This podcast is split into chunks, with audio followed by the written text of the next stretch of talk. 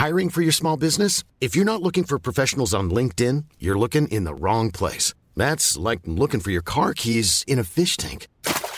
LinkedIn helps you hire professionals you can't find anywhere else, even those who aren't actively searching for a new job but might be open to the perfect role. In a given month, over 70% of LinkedIn users don't even visit other leading job sites. So start looking in the right place. With LinkedIn, you can hire professionals like a professional. Post your free job on linkedin.com slash people today.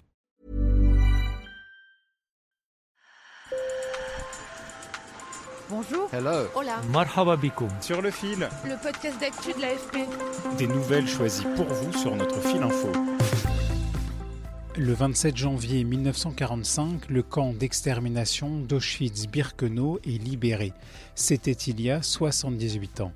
De nos jours, le 27 janvier est devenu la journée internationale pour la mémoire des victimes de la Shoah, pour ne pas oublier l'extermination des Juifs et ses 6 millions de morts. Avec le temps qui file, les survivants et survivantes ne sont plus très nombreux. Ginette Kolinka en est une.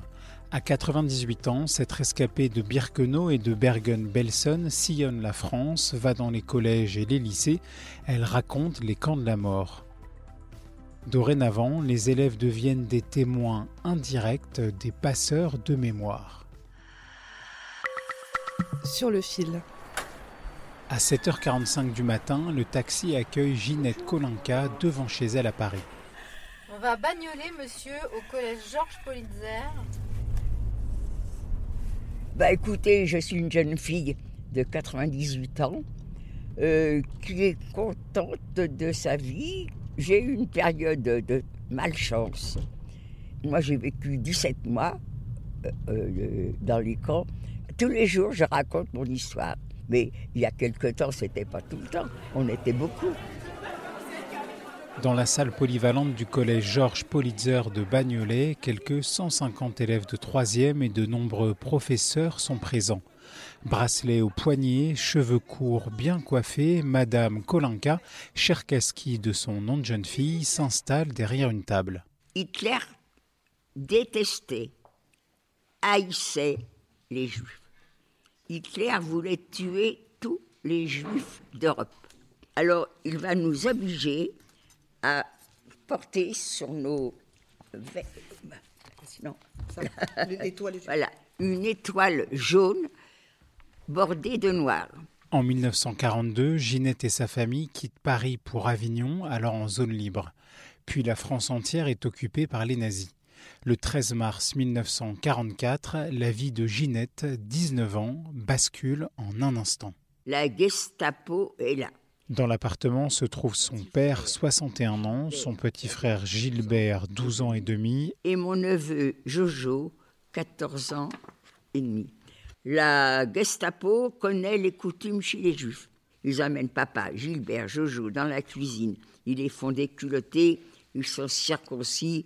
Ça veut dire que ceux qui nous ont dénoncés ont raison. Ginette et sa famille sont arrêtés. Ils sont envoyés à Drancy, puis mis dans un train direction le camp d'extermination d'Auschwitz-Birkenau. Ça sentait tellement mauvais dans ce wagon. On ne s'était pas lavé pendant trois jours. On avait fait nos besoins sur nous. Là, le train s'est arrêté. On a mis à votre disposition les camions. Moi, j'entends ça. Papa, Gilbert, prenez le camion. Bah, papa Gilbert m'ont écouté. Ginette, elle, marche à travers champs et arrive au camp. Et sur mon bras, alors on va voir. Madame Kolinka retrousse sa manche et montre aux élèves son numéro de déporté tatoué sur son avant-bras gauche. Moi, mon numéro 78 599. Je suis nue, j'ai honte, j'ai honte, j'ai honte. Elles nous apprennent que tous ceux qui étaient sur les camions ont été assassinés et cette fumée, cette odeur, ce sont leurs corps qui brûlent. Personne, personne ne les a crus. Papa, Gilbert sont partis sur les camions.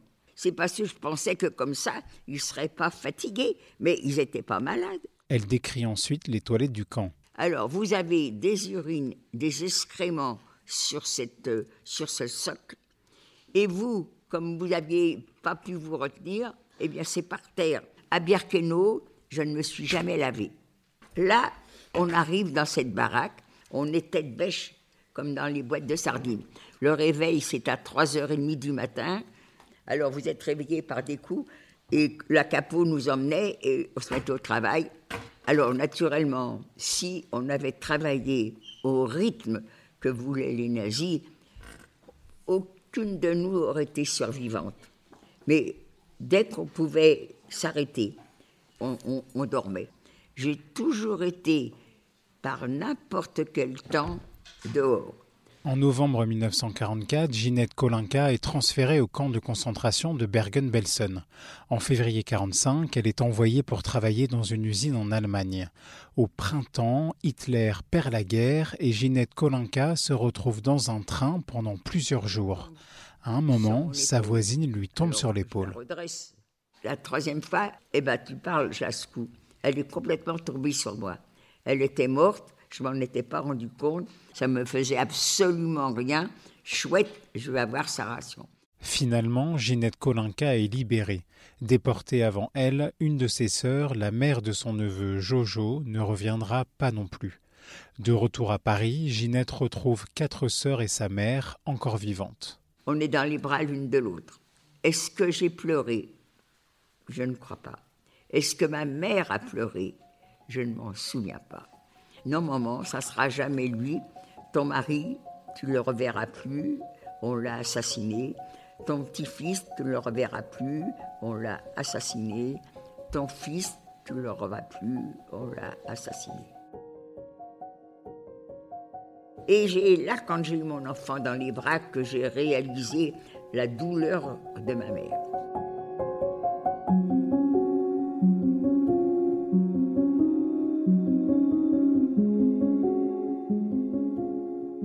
Je compte sur vous. Hein.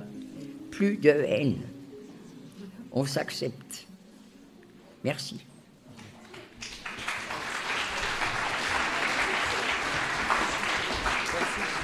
Merci beaucoup, Ginette. Ça va, t'es pas trop fatiguée? Oh non, non, non. Je m'appelle Youssef et j'ai 14 euh, ans. C'était intéressant et touchant parce que c'est triste de savoir que des personnes ont vécu ça juste parce qu'ils n'ont pas la même religion que nous. Je m'appelle euh, Héloïse, j'ai 14 ans. Et je pourrais parler des moments quelques moments de sa vie, mais je ne pourrais pas la raconter comme elle l'a raconté, comme, euh, comme cette magnifique passeuse de mémoire. Les élèves, quand on parle, je peux vous garantir qu'ils sont à l'écoute. Mais qu'est-ce qu'il va en rester? Ça, c'est autre chose. Que Madame Kolinka se rassure, une amie prof d'histoire géo qu'il avait reçue à l'automne dans son collège me l'a confirmé, ses élèves parlent encore de Ginette. Demain, sur le fil vous propose un épisode spécial sur la question de la transmission où vous entendrez Ginette Kolinka plus longuement, mais aussi les équipes du mémorial de la Shoah qui travaillent depuis des années à sauvegarder cette mémoire. À demain!